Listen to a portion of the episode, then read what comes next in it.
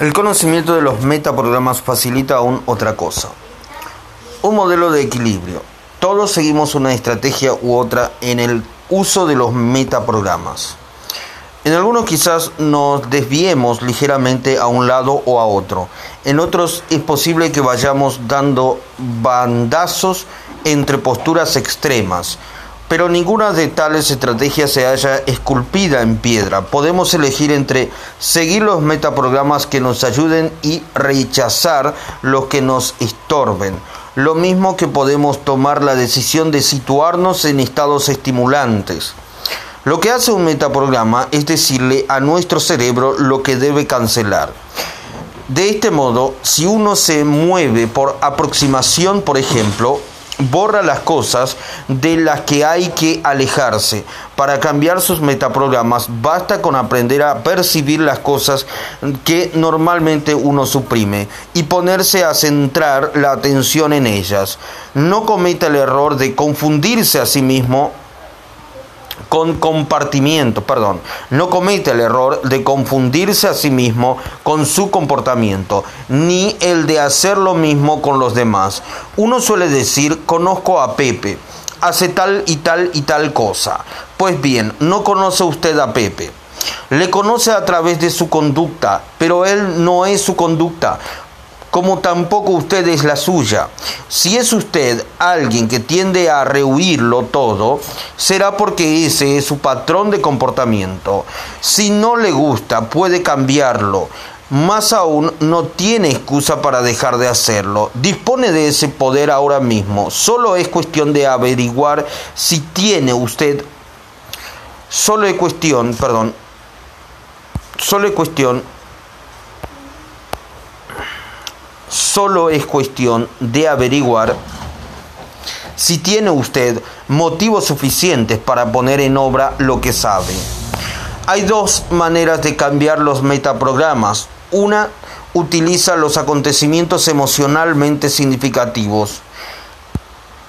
Acontecimientos emocionalmente significativos.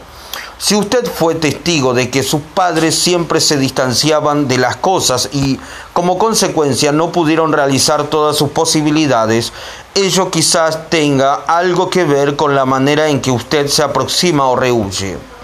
Si uno clasificase exclusivamente por las necesidades y hubiese perdido una gran oportunidad de empleo porque la empresa buscaba a alguien dotado de un sentido dinámico de las posibilidades, el trauma quizás eh, el trauma quizás le induciría a modificar sus planteamientos.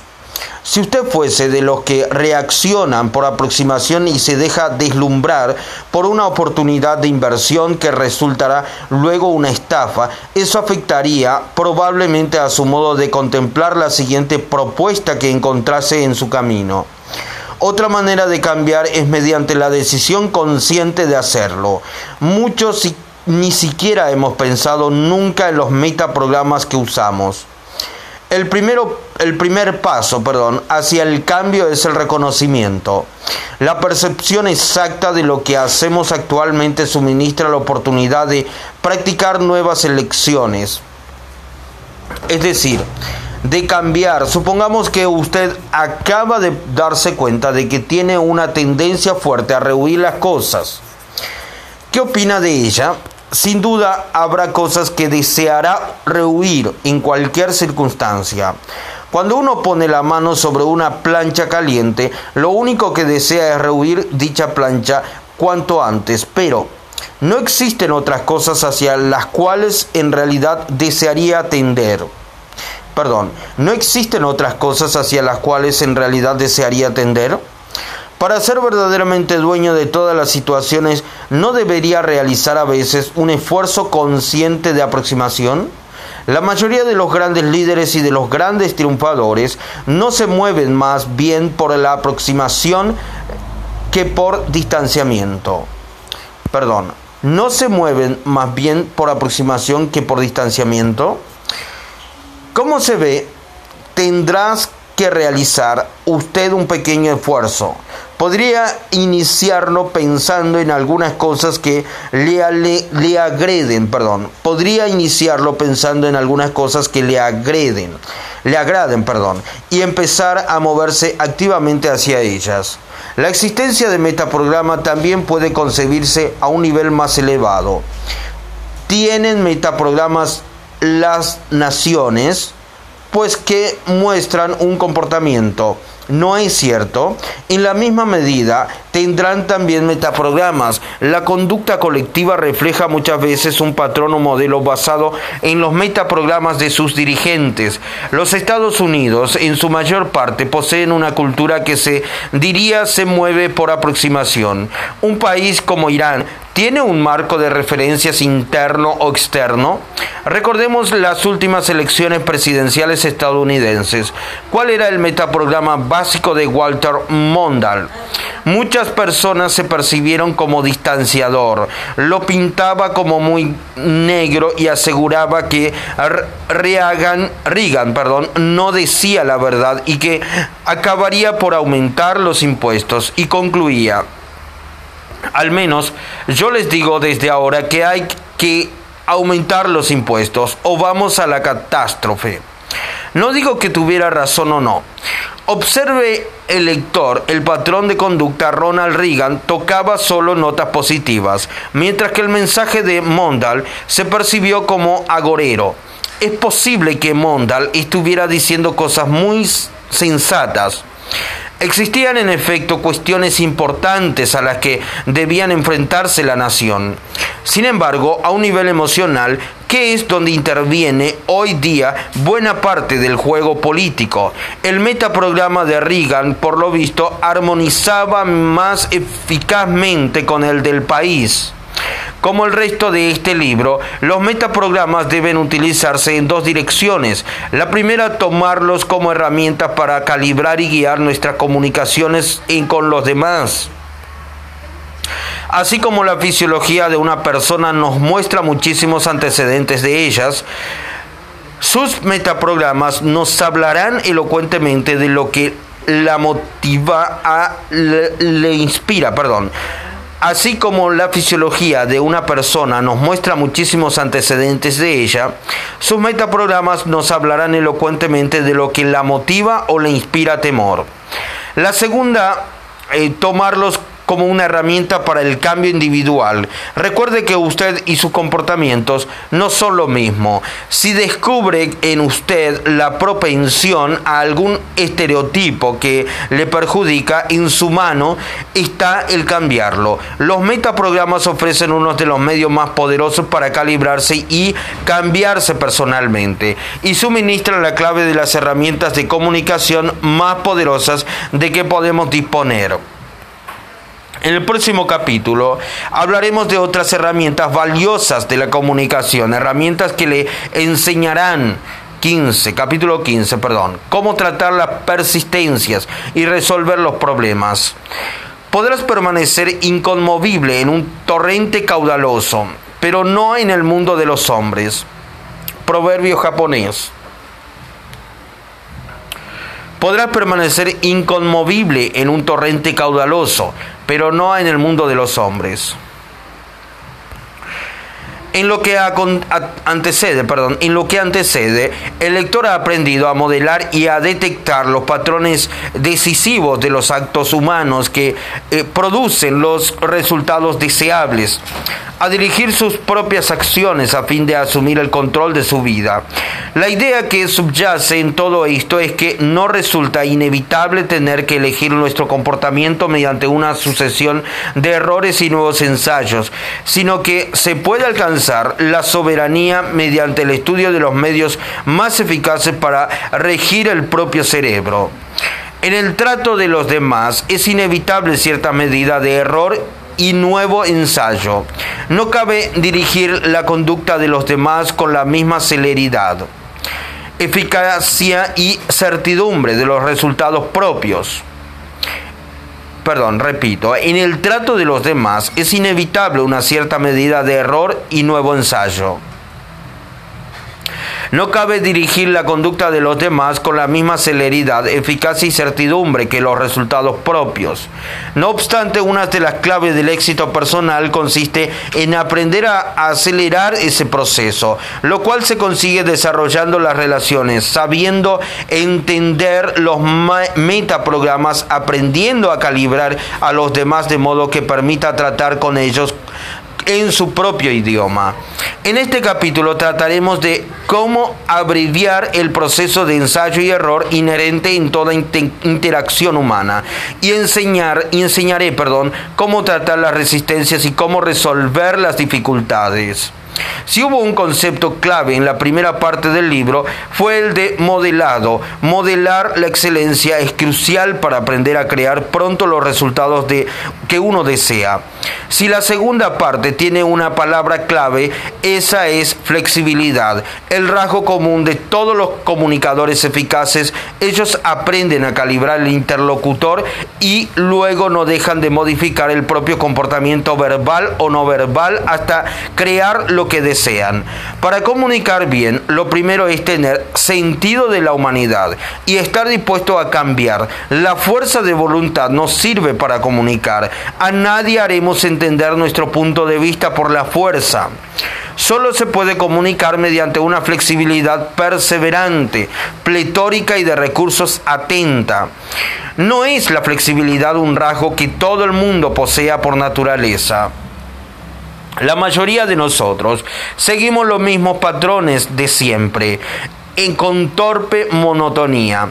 En muchos casos, como estamos seguros de tener razón, confiamos en que la mera repetición acabará por abrirnos paso. A ello colaboran el amor propio y la inercia. Y además suele ser más fácil seguir haciendo las cosas como siempre, pero muchas veces lo más fácil es lo peor que podíamos hacer. En este capítulo estudiaremos maneras de cambiar de dirección, de romper patrones, de redirigir la comunicación y de sacar algo limpio de la confusión. El poeta místico William Blake escribió, el hombre que no cambia nunca de opinión es como el agua estancada. Su mente cría sabandijas. El hombre que no cambia nunca sus patrones de comunicación y se encuentra también en terreno cenagoso. Dijimos en otro lugar que en cualquier sistema la máquina con más grados de de libertad, perdón, la más flexible es la que presenta mayor eficacia. Lo mismo pasa con las personas. La clave consiste en plantar tantas opciones como sea posible.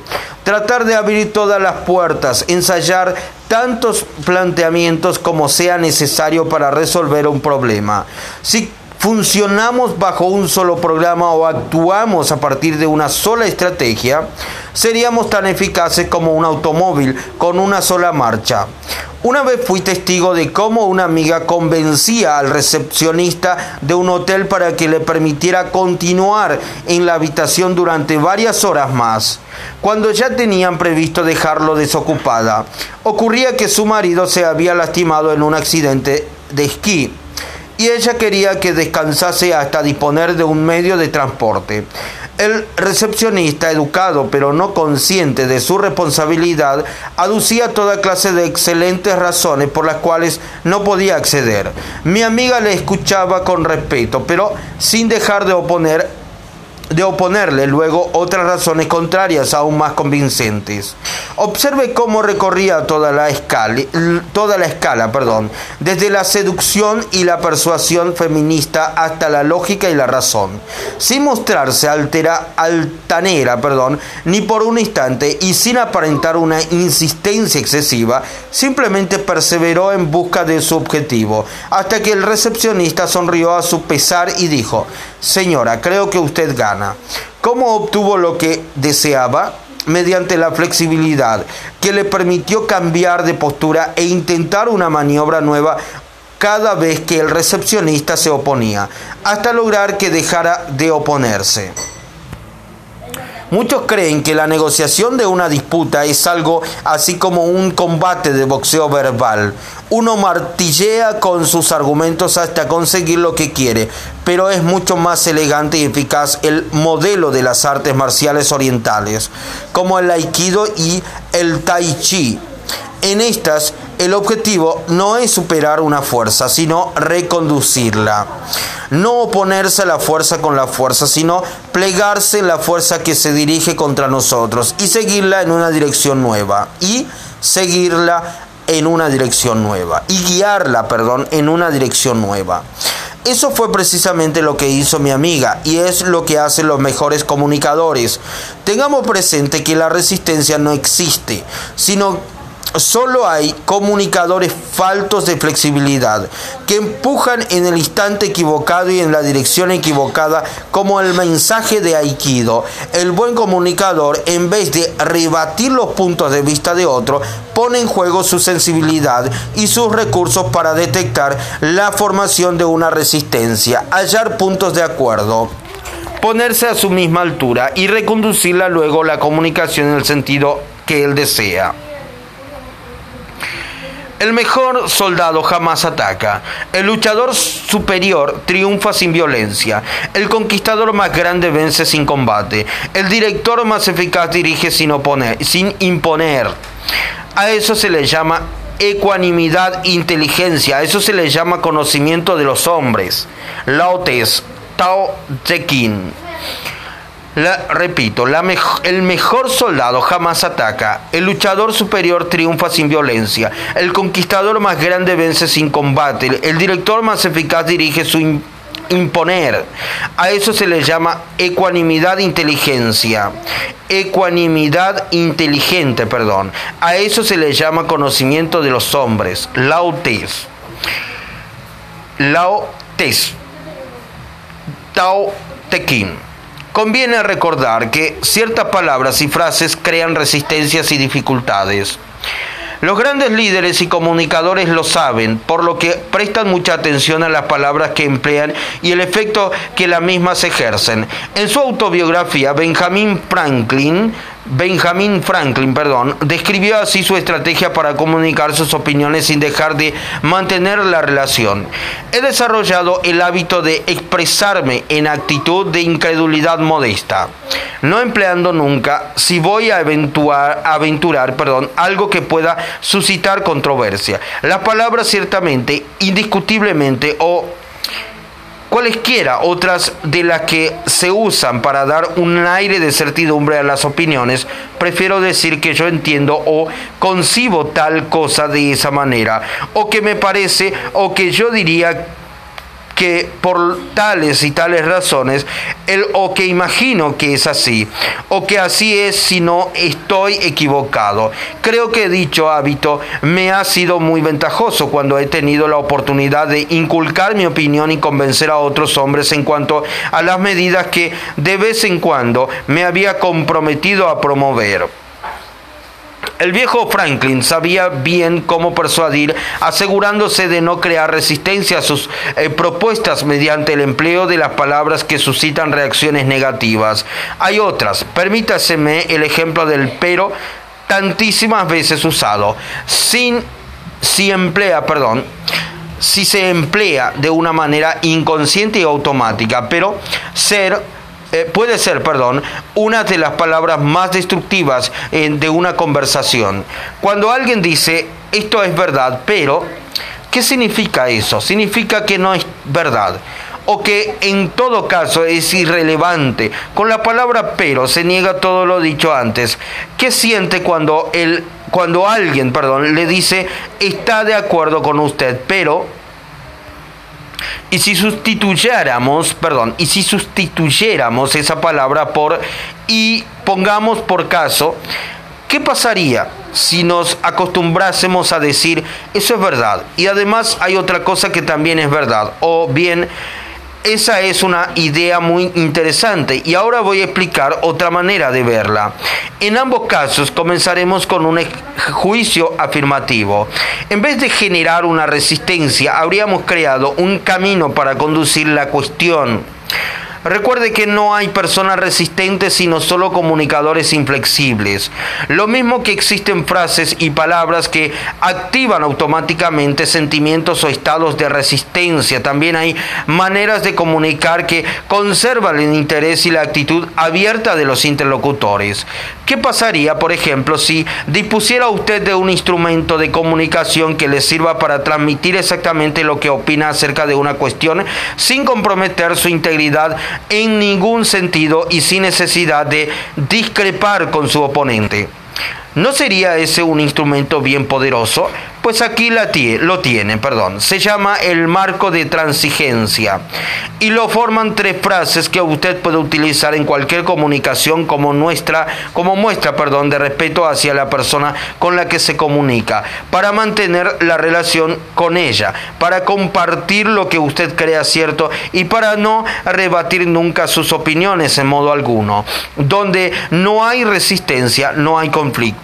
Esas tres frases son: lo aprecio y lo respeto y lo admito y en todo caso hará usted tres cosas. Construirá una relación por cuanto entra en el mundo de la otra persona y acusa, recibo de su comunicación en vez de ignorarlo o denigrarla con palabras como pero o sin embargo.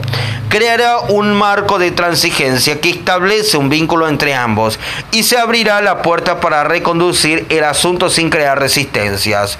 Veamos otro ejemplo. Alguien le ha dicho, se equivoca usted en medio o a medio, perdón. Veamos otro ejemplo. Alguien le ha dicho, se equivoca usted de medio a medio. Si contesta no, señor, el que se equivoca es usted. Con el mismo énfasis, ¿se mantendrá la relación? No habrá un conflicto y habrá una resistencia. En vez de eso, dígale a ese interlocutor, respeto su opinión en ese punto y creo que si escuchara mi manera de verla, quizás pensaría de otro modo.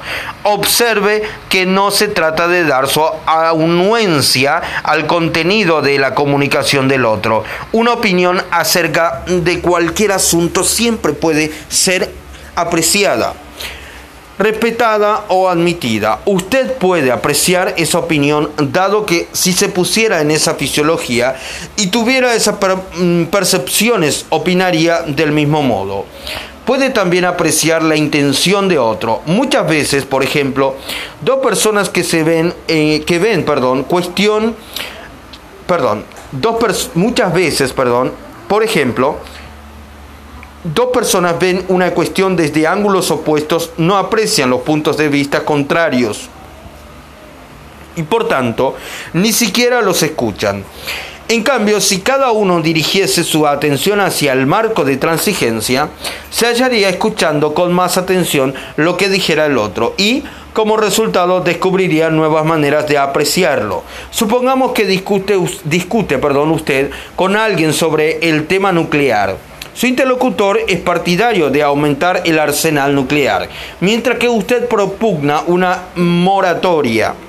Quizás los dos se consideren oponentes y, no obstante, el propósito de ambos tal vez sea el mismo, más seguridad para sus familias y para usted mismos, y la paz mundial.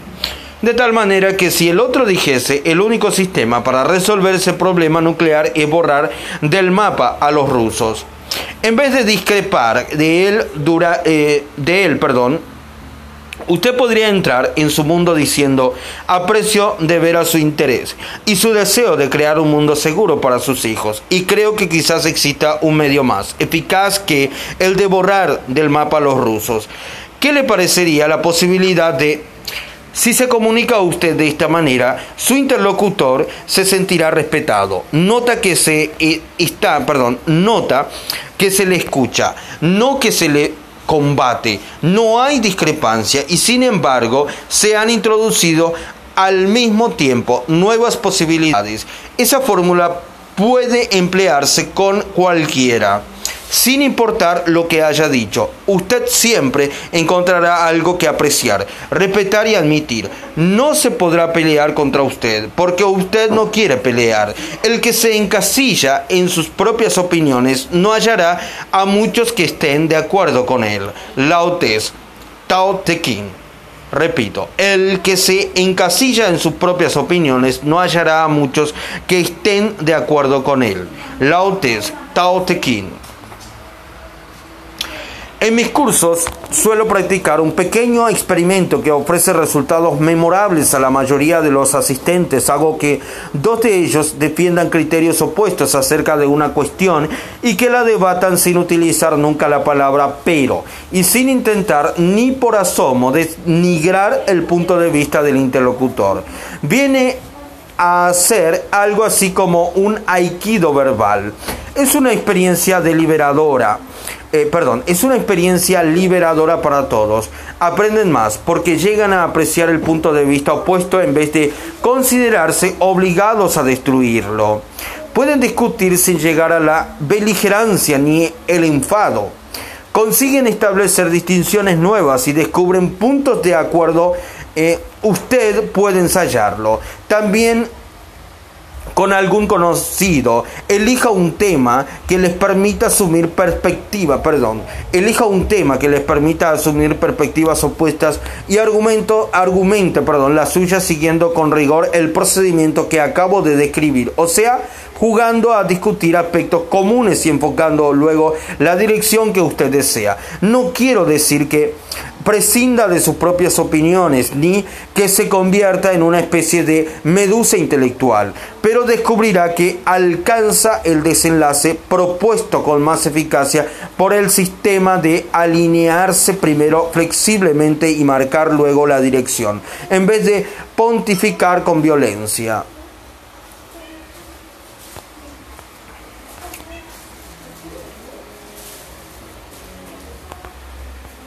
Además, al abrirse a una perspectiva diferente, enriquecerá y equilibrará mejor su propio punto de vista. Muchos consideran la discusión como un juego en el que se pierde o se gana. Yo tengo razón, en el otro eh, está equivocado. Yo tengo razón y el otro está equivocado. Una de las partes tiene el monopolio de la verdad y la otra está sumida en las tinieblas de la ignorancia. Al hallar el marco de transigencia, gano tiempo, aprendo más y no obstante descubro que llego mucho más pronto a donde quería ir a parar. Otro ejercicio muy útil consiste en defender lo que uno no cree. Les sorprenderá descubrir cuántas perspectivas nuevas se obtienen así. Los mejores vendedores, los mejores comunicadores saben que es muy difícil convencer a alguien para que haga algo que no desea. En cambio, es muy fácil llevarle a donde está deseando ir.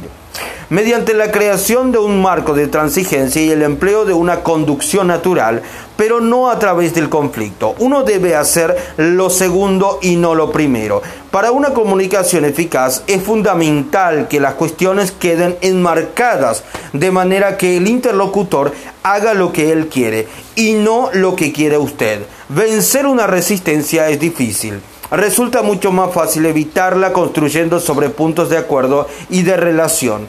Así la resistencia se convierte en anuencia, en asistencia. Hay un método para resolver problemas que estriba en definirlos, encontrar el camino del acuerdo y no el de la discordia. Otro consiste en romper los patrones. Muchas veces nos colocamos en un estado de bloqueo durante el cual nos dedicamos a hurgar en la basura mental del cómo cuando la aguja del tocadisco encuentra un disco rayado. La misma sinfonía aburrida se repite una y otra vez. Para poner fin a esta situación se suele dar un empujoncito a la aguja y en las en o perdón para poner fin a esta situación se puede dar un empujoncito a la aguja o alzarla y continuar en otro lugar. Lo mismo se necesita para salir de un estado de bloqueo, interrumpir de algún modo el patrón, el viejo estribillo fatigante y empezar de nuevo. A mí me divierte observar lo que siempre ocurre cuando convoco una sesión terapéuticas, eh, terapéutica perdón, en mi casa de California.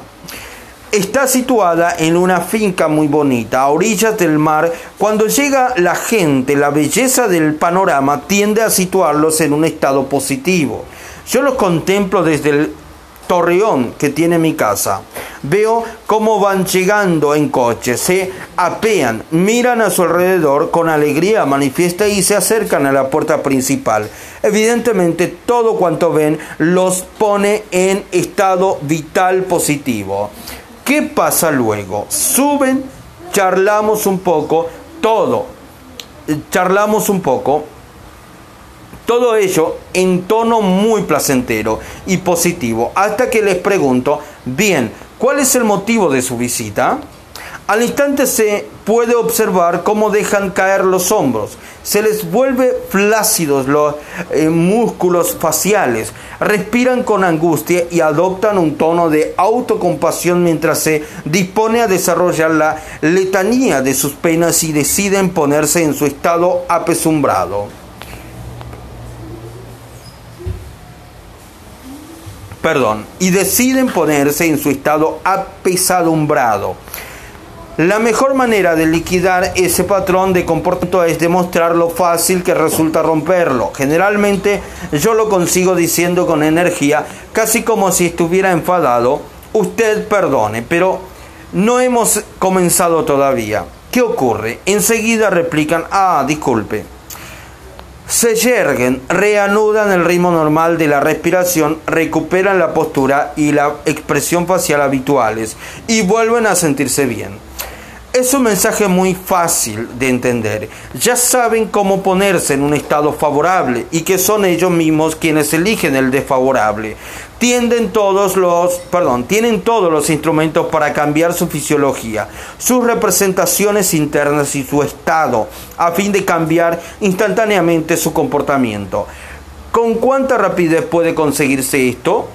En un segundo. He descubierto que la confusión es un gran medio para romper patrones o modelos de conducta. Las personas recaen en las conductas estereotipadas porque no saben comportarse de otra manera. Andan por ahí melancólicos y deprimidas porque creen que con eso eh, suscitarán el interés y la preocupación de otros. Quieren que les pregunten qué les pasa es un modo de llamar la atención y así usan sus recursos lo mejor que saben para tratar de cambiar su estado.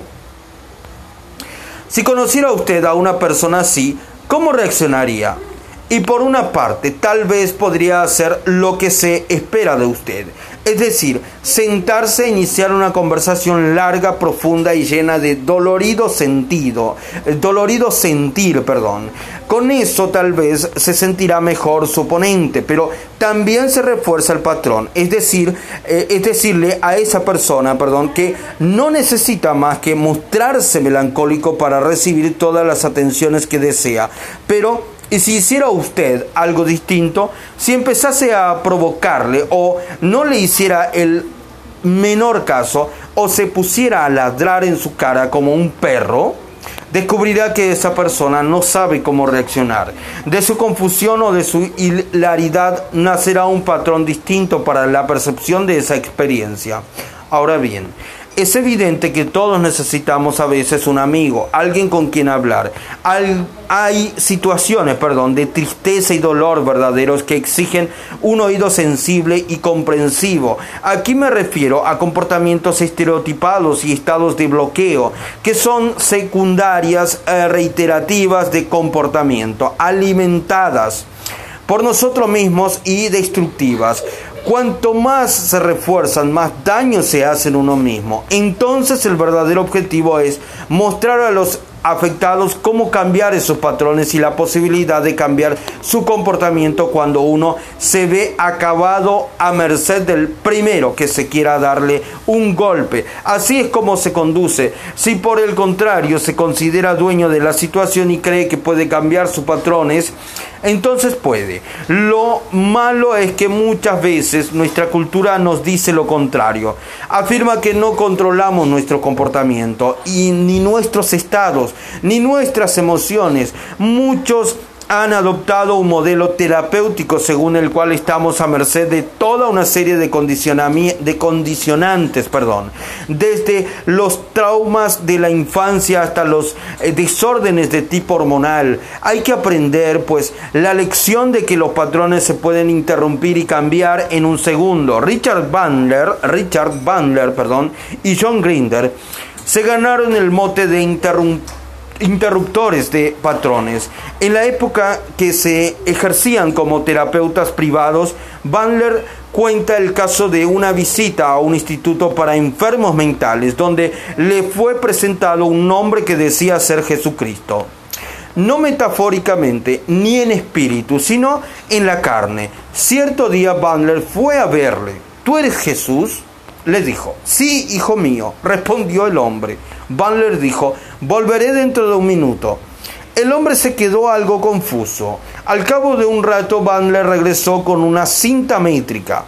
Le dijo que pusiera los brazos en cruz y le pidió la envergadura y la estatura de la cabeza a los pies, tras lo cual volvió a salir.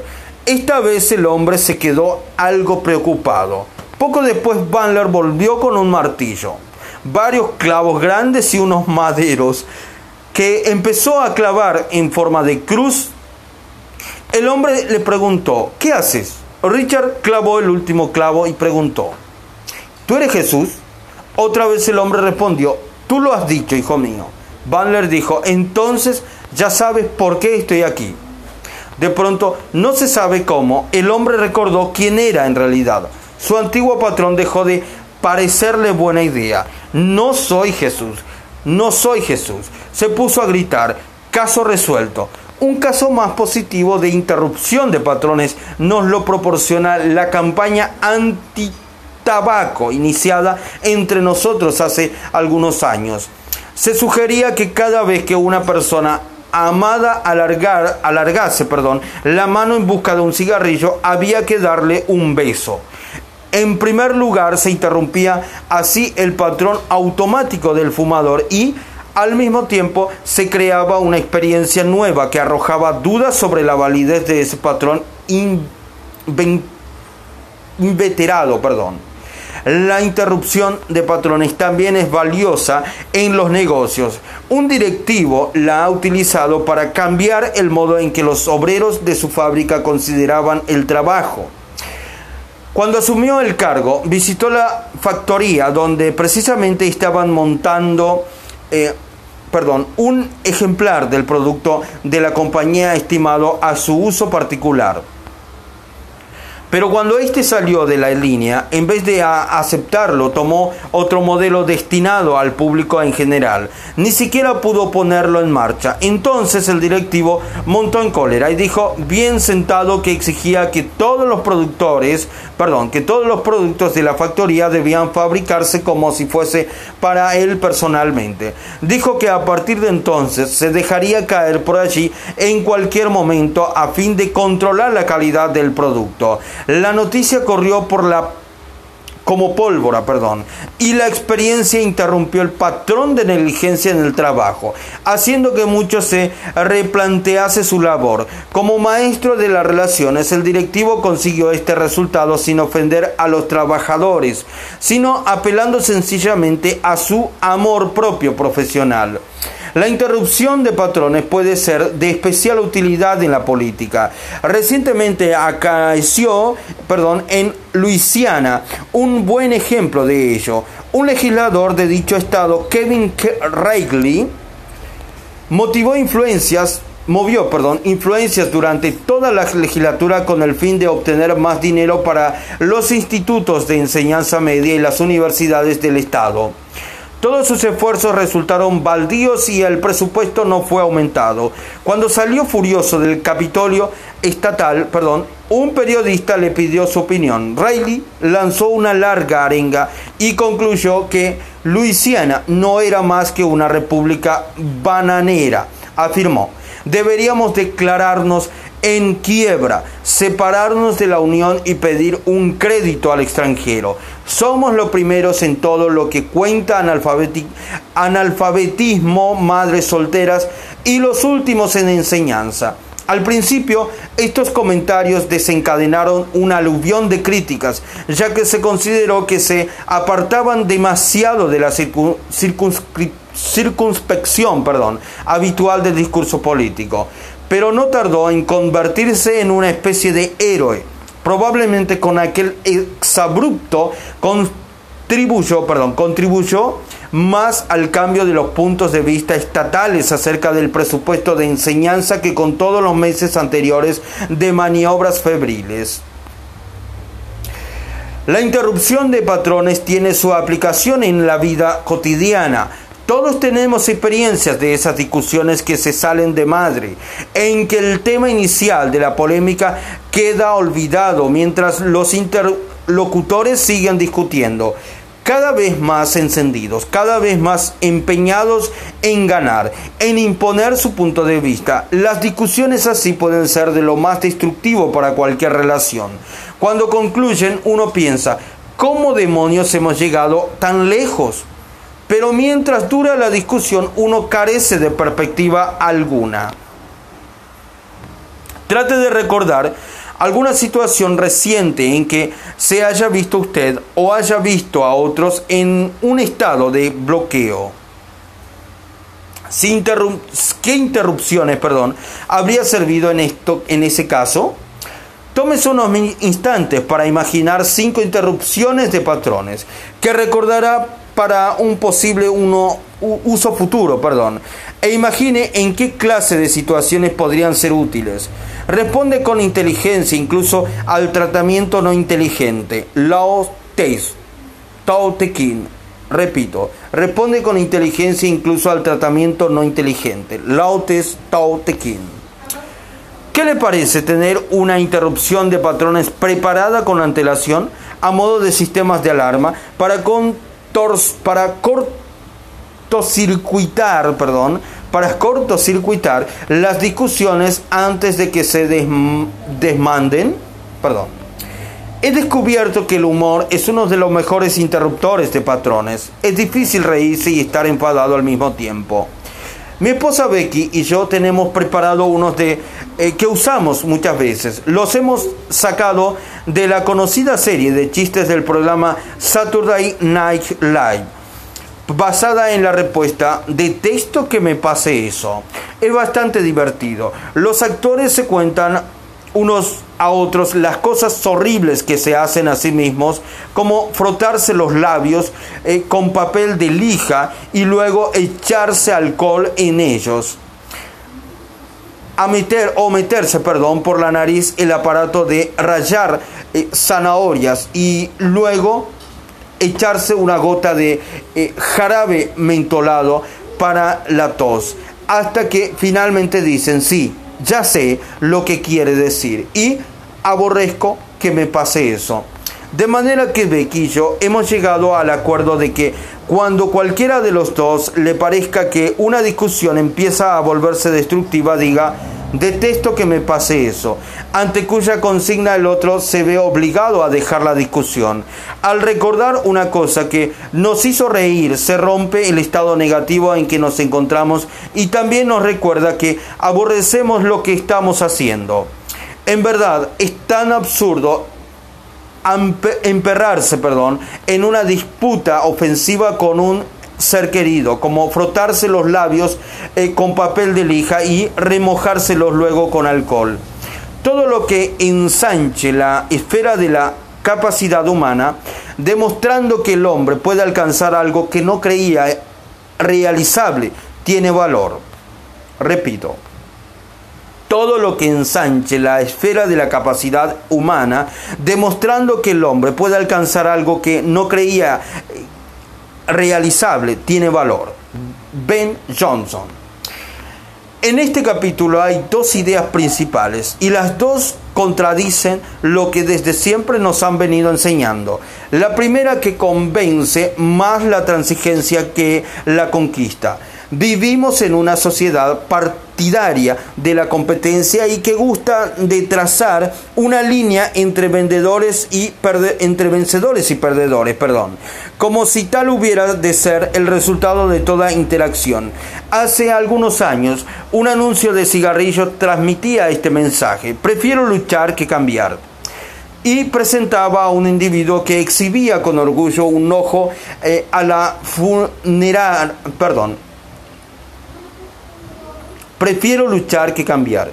Y presentaba a un individuo que exhibía con orgullo un ojo a la funerala como prueba de identidad, como prueba, perdón, de idealidad a lo suyo sin importar de qué se trate. Sin embargo, todo cuanto se acerca a la comunicación me dice que el modelo competitivo adolece de muchas limitaciones. He hablado ya de la magia de las relaciones esencial para el poder personal. Cuando uno considera a otro como un competidor, como alguien a quien vencer, se sitúa de entrada en una postura de oposición, lo que se de las comunicaciones, lo que se dé las comunicaciones. Sin embargo, me dice que hay que edificar sobre los puntos comunes y no sobre los conflictivos que es necesario ponerse a la altura y dirigir en vez de querer vencer la resistencia mediante la violencia. Desde luego es más fácil decirlo que hacerlo.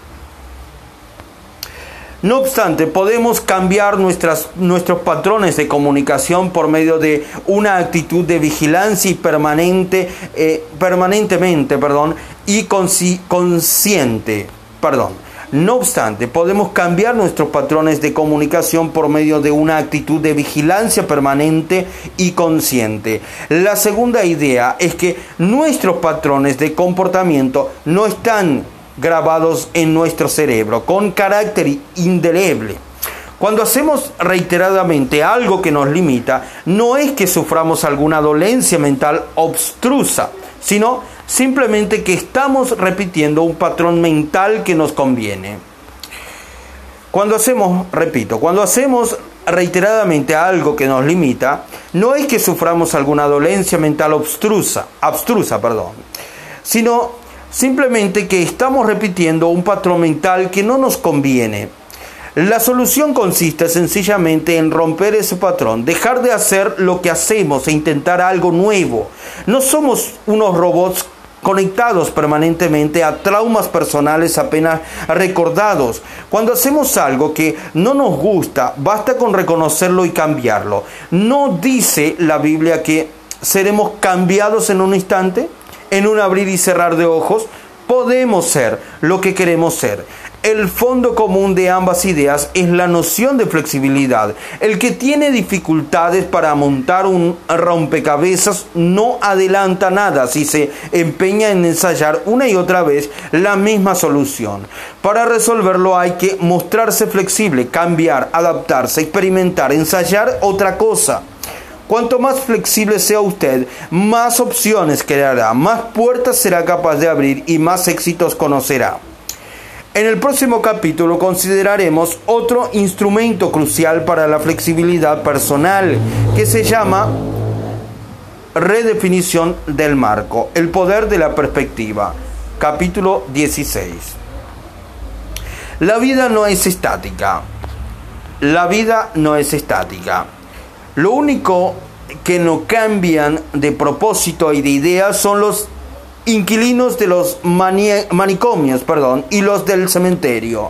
Ebert Diersen. repito, la vida no es estática. Los únicos que no cambian de propósito y de idea son los inquilinos de los manicomios y los del cementerio. Ebert Diersen.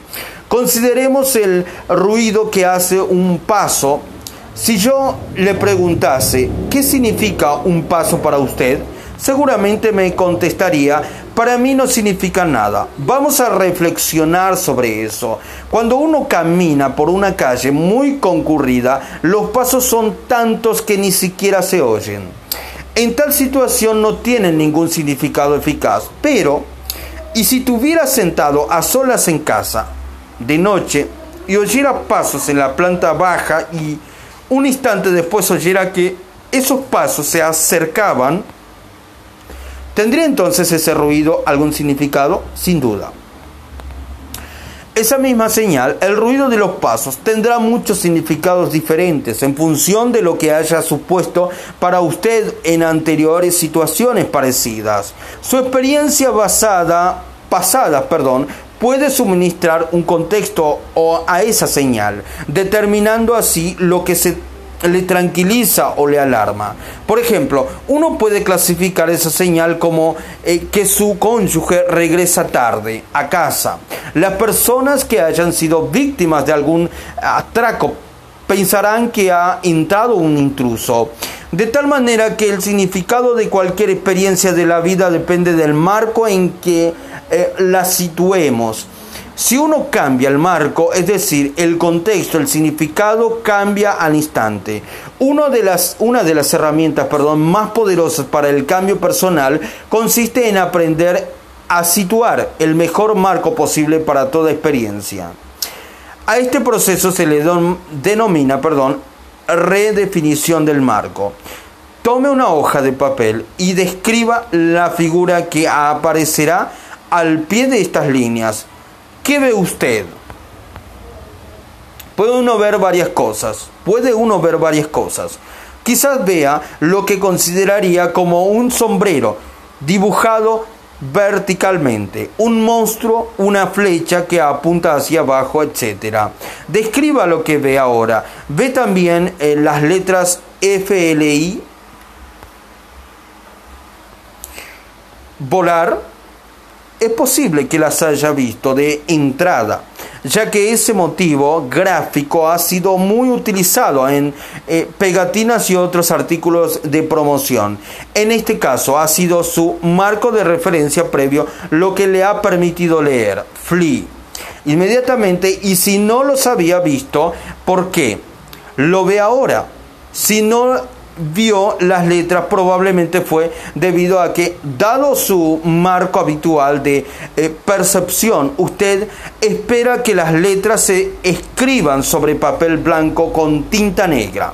Mientras que utilice usted dicho marco para interpretar esa situación, no podrá ver las letras FLI que en este caso están escritas en blanco. Para verlas hay que redefinir el marco de percepción. Lo mismo pasa en la vida. Muchas veces vivimos rodeados de oportunidades que nos permitirían hacer de nuestra existencia precisamente lo que quisiéramos.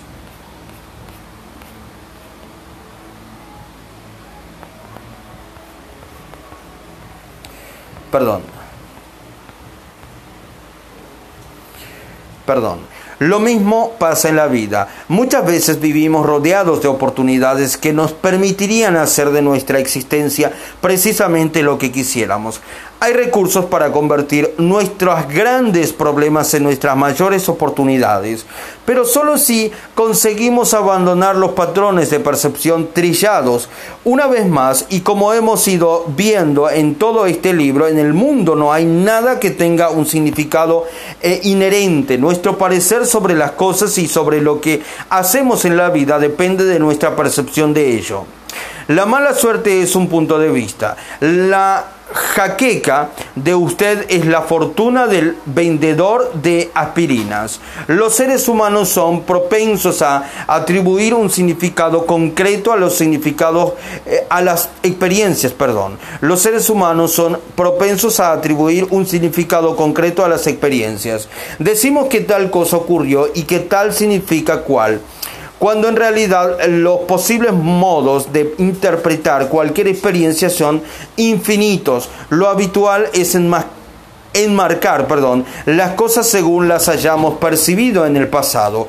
Cambiando estos patrones habituales de percepción, muchas veces consideraríamos inducir mayor variedad de opciones en nuestra vida. Conviene recordar que las percepciones son creativas. Por ejemplo, si percibimos algo como una obligación, Tal es el mensaje que enviamos a nuestro cerebro y entonces el cerebro produce estados que hacen de ello una realidad. Si cambiamos nuestro marco de referencia para contemplar la misma situación desde otro punto de vista, cambiaremos nuestra manera de reaccionar ante la vida. Es posible modificar nuestra representación o percepción acerca de cualquier cosa y en el mismo instante cambian nuestros estados y comportamientos. Eso es lo que significa la, redefinición del marco. Recuerde que no vemos el mundo tal como es, porque las cosas pueden interpretarse desde muchos puntos de vista. Nuestras maneras de ser, nuestros marcos de referencia, nuestros mapas eh, definen el territorio nuestra manera de ser, nuestros marcos de referencia, nuestros mapas definen el territorio. Figura A. Figura B.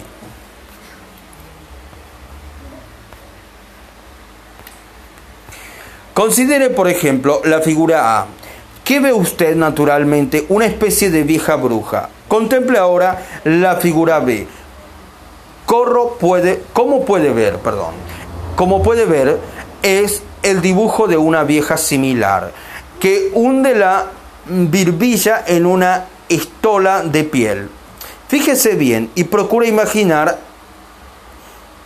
atrás cosas acerca de esa anciana. ¿Está triste o alegre? ¿En qué estará pensando? Pero hay otra cosa interesante en esa vieja. El dibujante asegura que la obra representa en realidad a una hija suya, joven y bonita. A una hija, perdón, suya, joven y bonita. Si cambia usted su marco de referencia, quizá consiga ver a esa joven hermosa. He aquí una ayuda. La nariz de la anciana se convierte en la barbilla y el perfil de la mandíbula de la joven, el ojo izquierdo de la anciana. Es en realidad la oreja izquierda de la joven. Los labios de la vieja corresponden a un collar de la joven que la joven, perdón, luce en el cuello. Si todavía le resulta difícil, le ayudaré con otro dibujo que lo aclara perfectamente. Considere la figura C. Figura C. La pregunta obvia es, ¿por qué hemos visto una vieja en la figura B? ¿Como una mujer joven bonita? ¿Por qué hemos visto a una vieja en la figura joven y no como una mujer joven bonita? Respuesta, porque estamos condicionados previamente para ver la anciana. En mis cursos muchas veces enseño a una mitad de los, de los asistentes, perdón, la figura A y a la mitad otra la figura C. Y continuación les enseño la figura intermedia, la B se inicia entonces una interacción entre los dos grupos, e a menudo con discusiones acerca de quién tiene razón. Los que vieron a, primero encuentran difícil ver la joven a quien vieron C. Primero les ocurre lo contrario.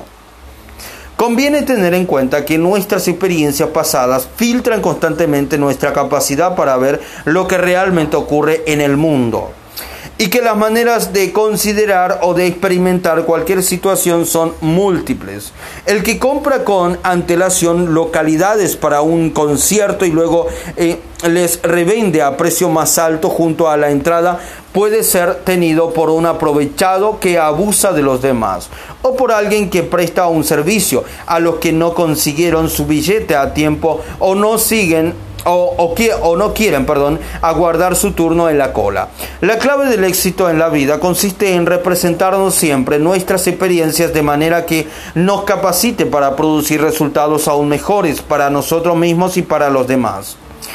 Ver al pequeño como el, perdón, ver al pequeño como el mismo se ve, aceptar la poca fuerza que tenga lo débil, aprovechar la escasa luz que dé lo mortecino.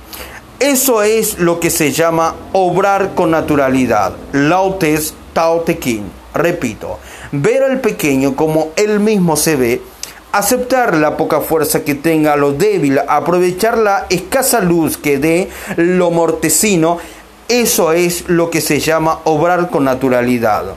Lautes Tao Te En su forma más sencilla, la redefinición del marco estriba en cambiar un juicio negativo o positivo mediante el desplazamiento del marco de referencia utilizado para percibir la experiencia en cuestión. Hay dos tipos principales de redefinición o manera de alterar nuestra percepción acerca de algo. La redefinición del contexto y la redefinición del contenido. Ambas alteran las representaciones internas y pueden eliminar dolores o conflictos internos y así colocarnos en un estado de mayor dominio de, nuestras, eh, de nuestros recursos. Perdón. La redefinición del contexto consiste en tomar una experiencia que ha parecido mala, eh, decepcionante o indeseable y demostrar cómo esa misma conducta o la misma experiencia representa en realidad una gran ventaja en otro contexto la literatura infantil abunda en ejemplos de redefinición del contexto. He aquí uno de ellos. El patito feo sufre mucho por ser diferente, pero su fealdad resulta ser su belleza cuando se convierte en un cisne adulto. La redefinición del contexto es un recurso precioso en los negocios. Nuestro socio, el eterno discrepante, era una carga, hasta que nos dimos cuenta de su gran utilidad como